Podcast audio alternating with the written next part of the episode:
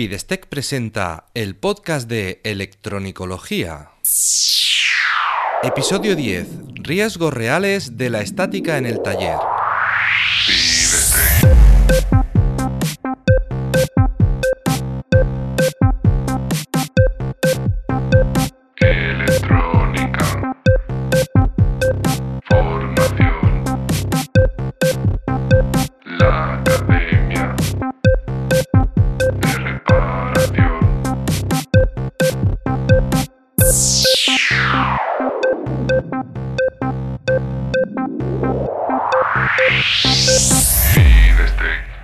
Hola, ¿qué tal? Bienvenido al podcast de Electronicología, el programa de Fidestec Radio donde hablamos sobre reparación electrónica, organización del trabajo, diagnóstico e investigación de causas de averías y en general todo lo que tenga que ver con la parte práctica de la electrónica desde el punto de vista de la reparación.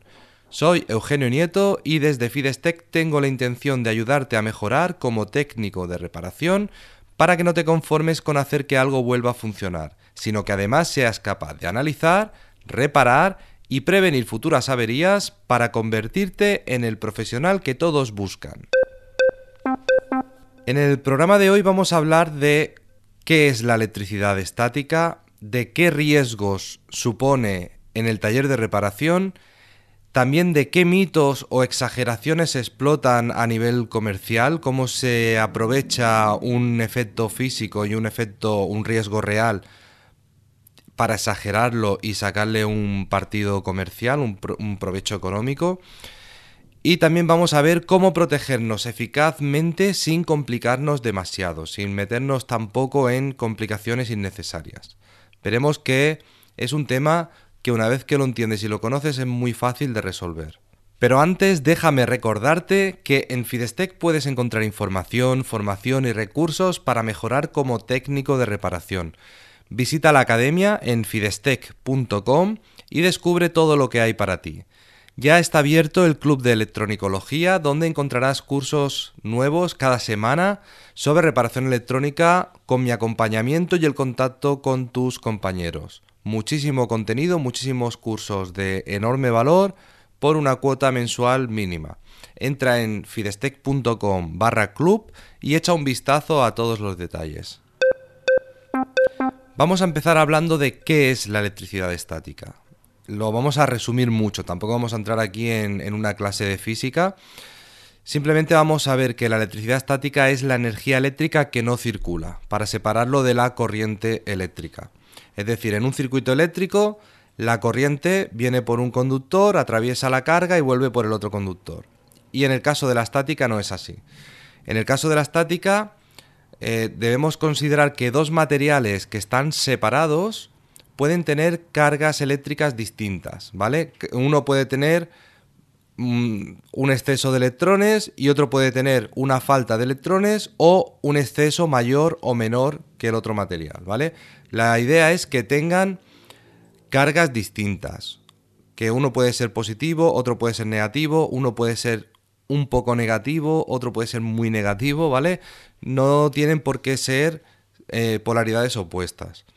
La diferencia de carga, en definitiva, es una diferencia de potencial, es decir, una tensión.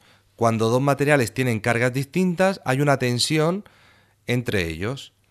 Esta diferencia de potencial puede estar generada, puede deberse a muchas causas distintas. Por ejemplo, cuando frotamos dos elementos de tejidos distintos, notamos que tienen una, una carga, notamos ahí unos, unos efectos eléctricos, simplemente por el hecho de haberlo frotado. Cuando frotamos un globo y, lo, nos lo acercamos al cabello, notamos cómo tira del cabello. Hay una, una tensión que provoca una atracción.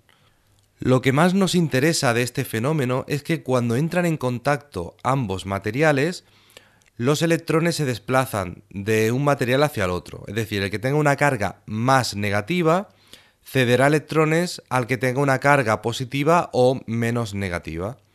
Entonces los electrones se irán eh, intercambiando hasta equilibrarse. Entonces, cuando las cargas se igualan, ya no hay diferencia de potencial ni de corriente. Además, hay que tener en cuenta que esta descarga es, suele ser bastante rápida. Entonces, si la tensión es muy alta, si hay una diferencia de carga muy grande, puede llegar a vencer el aislamiento del aire. Es decir, esta tensión tan alta puede llegar a atravesar el aire. Si los mm, elementos están lo suficientemente cerca y la tensión es suficientemente alta, se rompe el aislamiento y el aire se vuelve conductor. En ese momento, al atravesar toda la corriente de golpe ese, ese aire, se genera un arco eléctrico que es una chispa o un rayo. Entonces, eh, siguiente tema que nos interesa muchísimo es que nuestro cuerpo puede tener un potencial distinto al de un objeto. Entonces, al tocarlo, se produce esta descarga y esta igualación de, de cargas. Las tensiones pueden ser muy altas, pueden llegar a ser altísimas, miles de voltios, aunque las corrientes suelen ser siempre muy débiles. Entonces esa descarga se mueven muy pocos electrones pero con mucha fuerza. La tensión es muy alta y esos electrones se pasan de un material al otro en un tiempo muy corto. Entonces es una descarga bastante, puede ser bastante violenta. Bien, ¿qué riesgos reales supone la electricidad estática en el taller de reparación? Que es lo que a nosotros nos interesa. Básicamente una descarga estática en un componente delicado puede dañarlo. Cuanta menos tensión y corriente soporte un componente, más fácil es que se dañe al atravesarle una, una corriente estática. En general, podemos decir que los semiconductores suelen ser más sensibles a la estática. Todo esto nos interesa porque al manipular una placa electrónica podemos dañar componentes solo con tocarlos. Incluso al tocar un componente podemos dañarlo porque ese componente puede tener una carga, un X, y nosotros una carga muy distinta, con un potencial muy distinto, y al tocarlo, esa descarga de electrones hace que circule esa corriente por dentro del componente y pueda dañarlo. También puede ser que las herramientas tengan carga estática. Es menos importante normalmente que cuando, cuando lo tocamos con el cuerpo, pero sí que puede pasar, por ejemplo, que un soldador tenga una carga estática y al tocar un componente para soldarlo le lancemos esa descarga. Otro tema importante es que las herramientas a veces no tienen carga estática, pero sí que actúan como canalizadores de nuestra carga estática de nuestro cuerpo. Es decir, si tenemos un destornillador, por ejemplo, y nos lo acercamos a un componente y nuestro cuerpo tiene una carga estática importante, lo que estamos haciendo es que esa carga que tiene nuestro cuerpo pase al componente por la punta muy estrechita del destornillador, de forma que toda la corriente pasa por un punto muy concreto, atravesando un componente y pudiendo dañarlo. Mientras que si tocamos todo el circuito, por ejemplo, con toda la mano, esa corriente va a aplicarse a un montón de componentes eh, distintos y se repartirá la corriente entre ellos. Con lo cual, en teoría haríamos menos daño tocando con toda la mano que concentrando toda la energía en la punta del destornillador. ¿Qué mitos o exageraciones explotan a nivel comercial? Sabemos que normalmente se intenta aprovechar cualquier excusa, cualquier pretexto para eh, utilizarlo como argumento de venta para vender un determinado producto. Cuando hay una necesidad, suele haber un producto que soluciona esa necesidad. Y la electricidad estática es un riesgo real y hay productos que solucionan ese riesgo, lo evitan o lo minimizan. Entonces, comercialmente es lógico que se aproveche el riesgo de la electricidad estática para vender esos productos. De hecho, es, es totalmente lógico. Es decir, si yo quiero vender un producto para protegerte contra estática, ¿qué te voy a decir? Que te que queda muy bien encima de tu mesa. Lo que te diré es que te protege muy bien contra ese riesgo. Pero lo que sucede es que a veces nos convencen de que debemos monitorizar y proteger todo el taller, aunque en realidad no trabajemos con componentes especialmente sensibles, es decir, que realmente no tenemos un riesgo de estática importante y a veces nos venden un equipamiento carísimo y debemos complicar mucho el trabajo porque debemos tener ahí un montón de materiales y de elementos que debemos eh, seguir unos, unos procedimientos que antes no teníamos y realmente el riesgo no era tan importante para compensar todo este, todo este trastorno. Además sucede otra cosa, que es que los equipos de protección deben someterse a ensayos y certificaciones. Es decir, normalmente cuando compramos una protección contra estática suele venir con un montón de sellos, de certificaciones de distintos organismos reguladores. Y esto sucede en todos los, en todos los productos, pero normalmente en protecciones contra estática esto suele ser más exagerado, que es que los precios de los materiales certificados pueden ser muy exagerados. No en todos, no siempre, pero sí que sucede. Por ejemplo, eh, se me ocurre un ejemplo muy simple que es unas conexiones para conectar eh, pulseras antiestáticas a la, a la, toma de tierra. Y estas conexiones son como una toma de, como un enchufe de corriente que si lo habrás visto alguna vez es un enchufe que suele ser de plástico amarillo y simplemente se trata de un enchufe de plástico donde solamente se conectan los terminales de la toma de tierra y tienen un conector para conectar la pulsera antiestática. Esto al fin y al cabo es un, un plástico moldeado con un conector y con una resistencia interna de un megaohmio. Entonces, si analizamos lo que cuestan estos materiales, el precio es irrisorio. Sin embargo, este, esta pieza te la venden la puedes encontrar fácilmente por 30 o 40 euros y es muy difícil encontrarla por menos de 20 y pico euros, ¿vale? ¿Quiere decir que es muy caro? ¿Quiere decir que es muy barato? Los precios son todos muy relativos, pero lo que sí que es cierto es que si esa... tú puedes comprar una clavija de enchufe por un euro o poco más, con todas las certificaciones necesarias y de buena calidad, y una resistencia de un mega ohmio por muy buena que sea, no te va a costar más de, diremos largo, 4 o 5 céntimos de euro. Es decir, que el, precio está inflado excesivamente simplemente porque es un elemento homologado y habilitado exactamente para conectar pulseras antiestáticas. Como es algo que va en contacto con nuestro cuerpo, debe cumplir unas normativas. Pero técnicamente no tiene ninguna complicación y constructivamente tampoco. Así que se exageran mucho los precios. Entonces debemos tener cuidado con no estar utilizando equipos muy muy avanzados o equipos muy caros que realmente no necesitamos, ¿vale? Siempre estoy hablando cuando el riesgo no es tan alto como para aplicar medidas innecesarias, ¿vale? Porque hay, hay lugares donde la electricidad estática es un problema realmente serio, realmente importante y todas las medidas son pocas. Entonces, ahí sí que está justificado todo el gasto y toda la inversión necesaria. Pero yo me estoy refiriendo ahora en este caso cuando tenemos un taller de reparación y no manipulamos equipos con una excesiva con un excesivo riesgo en lo referente a la electricidad estática. Bien, pues vamos ahora a lo que realmente interesa, que es cómo protegernos eficazmente sin complicarnos demasiado.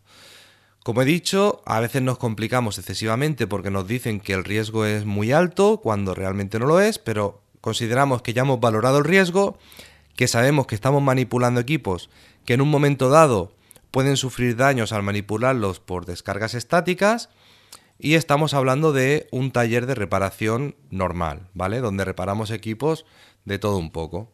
Pues Debemos tener en cuenta que lo más fácil y lo más útil es utilizar la Tierra como referencia de tensión. Es decir, hemos dicho que la descarga estática se produce cuando tenemos dos materiales a distintas tensiones, con distintos potenciales.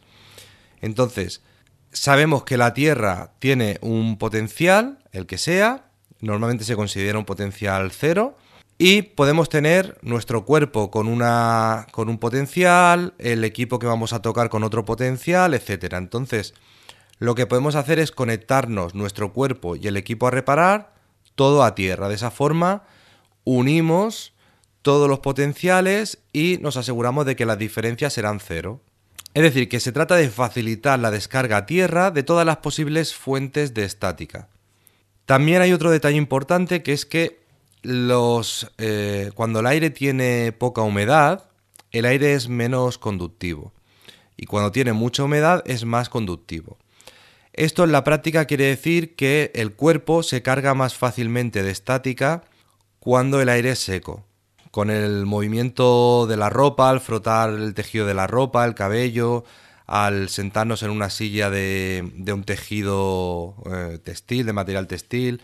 Todo- todos esos movimientos generan que los electrones se pasen de un material a otro y se vayan generando diferencias de potencial y- y cargas estáticas.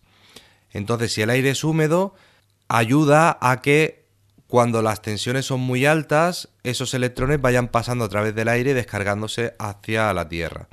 Por eso sucede que entramos en edificios, a lo mejor entramos en un centro comercial donde hay un aire acondicionado muy potente que seca mucho el aire, podemos sufrir más descargas estáticas, notar más picotazos cuando tocamos algún elemento metálico o algo así, y en otros lugares no nos pasa lo mismo. Una medida muy muy útil y muy sencilla es conectar todo lo que sea metálico a la toma de tierra, porque con eso conseguimos dos efectos. Primero es que como vamos a estar tocando eh, distintos objetos, en el momento que tocamos un objeto metálico que está conectado a tierra, nuestro cuerpo se descarga. Y además, facilitamos que el aire descargue a tierra. Por ejemplo, imagina que tenemos un sombrero, ¿vale? Por decir un ejemplo un poco absurdo, pero para que se me entienda. Tenemos un sombrero cargado de estática. Y ese sombrero está a un metro sesenta del suelo. Ese sombrero le costará mucho que esos electrones que sobran pasen a través del aire hasta llegar al suelo. Sin embargo, si tenemos cerca, por ejemplo, tenemos un montón de estanterías metálicas a nuestro alrededor y todas están conectadas a tierra, ese sombrero a lo mejor pasará en un momento dado a 30 centímetros de una de esas estanterías.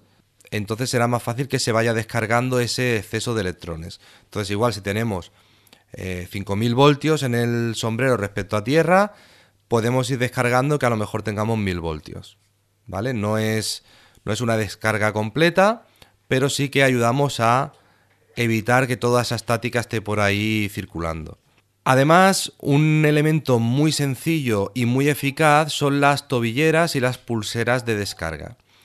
Las pulseras son unos elementos que nos ponemos en la, en la muñeca, que tienen una conexión metálica y a través de un cable conectado a esa conexión se conecta al otro extremo a una toma de tierra, de forma que en realidad lo que estamos haciendo es conectar nuestra piel directamente a la toma de tierra.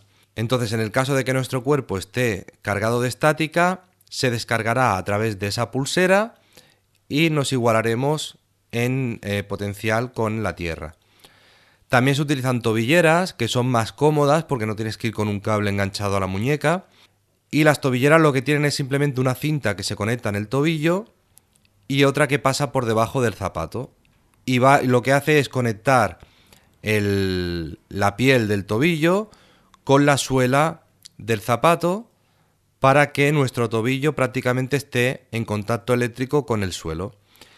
Si además esto lo, lo combinamos con alfombras y suelos conductores que estén conectados a tierra, cuando tocamos con la tobillera en el, en el suelo conductor conectado a tierra, directamente estamos conectando nuestro tobillo a la toma de tierra, descargando nuestro cuerpo. ¿Vale? Yo las he utilizado, son bastante cómodas cuando te acostumbras, aunque al principio notas ahí el grueso es en la suela y es un poco incómodo, pero bueno, es fácil de, de acostumbrarte. Hay que tener en cuenta un detalle con este tipo de protecciones, que es que estamos conectados directamente a tierra y esto supone una ventaja respecto a la, a la corriente estática, pero un peligro respecto a los riesgos eléctricos. En un taller de reparación podemos estar tocando equipos en tensión.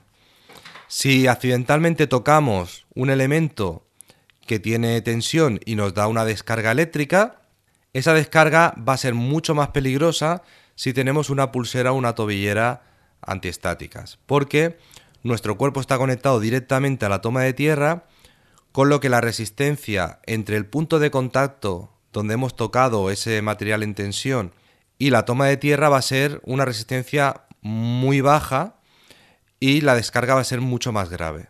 Entonces lo que se hace en estos casos es que las pulseras antiestáticas y las tobilleras antiestáticas suelen tener o en la pulsera o en el lugar al que va conectado esa pulsera o en la tobillera o en el suelo metálico al que va conectada esa, esa tobillera, se colocan resistencias que suelen ser de un megaohmio. Ese megaohmio lo que hace es que en caso de una descarga eléctrica, la corriente que nos atraviese sea muchísimo menor para que no sea un peligro grave. Y además, el efecto de esta resistencia es que la descarga sea mucho más lenta. En vez de darnos un picotazo si tocamos algún elemento cargado de estática, esa descarga va a ser más lenta porque la resistencia actuará como limitador de corriente, hará que la corriente pase más lentamente y la descarga no será tan violenta. Y así evitamos también recibir esos molestos picotazos cuando tocamos en algún elemento que nos dé una descarga estática y además nos protegemos contra riesgos eléctricos. Así que es muy interesante el hecho de tener una resistencia en serie con los elementos de protección. Algunos ya la traen, muchos equipos ya traen esta resistencia incorporada y otros no. Entonces hay que eh, mirar esto y asegurarse. Como último, última medida de protección hablaremos de los ionizadores que son equipos activos, es decir, son equipos que lo que hacen es generar una, una corriente estática inversa a la que tenemos. Es decir, la corriente estática o la electricidad estática se va generando, podemos tener equipos o materiales con una un fuerte exceso de electrones o una fuerte falta de electrones, entonces podemos utilizar equipos que ionizan el aire y emiten iones de carga contraria. Por ejemplo, si tenemos un plástico, en, fábricas de plástico se utiliza muchísimo, los plásticos acumulan muchísima estática, entonces lo que se hace es utilizar generadores eh, antiestáticos que eh, emiten y cargas ionizadas y ionizan el aire. Lo que hacen es lanzar aire ionizado que neutraliza la carga del plástico. Y realmente esto es muy eficaz. O sea, tú te acercas a un plástico y notas esa, esa atracción de la electricidad estática. Y cuando le conectas un ionizador lanzándole ese aire, en unos segundos te acercas y ya no notas ese, esa atracción. Entonces son realmente eficaces. Pero esto solamente es en casos donde la estática es muy importante o donde eh, hay un riesgo muy alto de dañar componentes. Solamente si es realmente necesario. Y además también se utilizan medidores para analizar o para medir la carga estática que puede tener un material o una persona. Esto hay, si te pones a buscar catálogos en Google sobre protecciones contra estática, vas a encontrar un mundo de soluciones, ¿vale? La idea es utilizar el que realmente necesitamos. Así que como conclusión podemos resumir en que, aunque la estática puede suponer un riesgo real, debemos analizarlo y valorarlo objetivamente. Debemos ver si realmente tenemos ese riesgo y así podemos ver las medidas preventivas más eficaces y evitaremos invertir en medidas innecesarias, en pasarnos de prevención cuando realmente no es necesario. Lo importante es bien conocer bien el tema para detectar los riesgos reales y aplicar soluciones adecuadas para cada caso. Veremos si simplemente sirve con una pulsera antiestática o si realmente debemos implementar un montón de medidas, ionizadores, eh, humidificadores, etcétera, para que el aire no, no sea susceptible de generar estática, etcétera. ¿Vale? Solamente cuando sea necesario. Espero haberte ayudado con esta reflexión. En el próximo episodio te hablaré sobre otro tema, quizás el que tú me propongas en los comentarios. Así que muchas gracias por escucharme, por dejar tu comentario, por dar a me gusta donde veas mis publicaciones, por valorarme con 5 estrellas y por recomendar este episodio en tus redes sociales. Gracias por inscribirte en mis cursos en el Club de Electronicología, por adquirir mis libros, por gestionar tu taller con mi aplicación FidesGem y en definitiva, gracias por ayudarme a crecer, porque así puedo ayudar cada vez a más personas que, como tú, quieren mejorar en este apasionante mundo de la reparación electrónica, es decir, en el mundo de la electronicología. Un abrazo.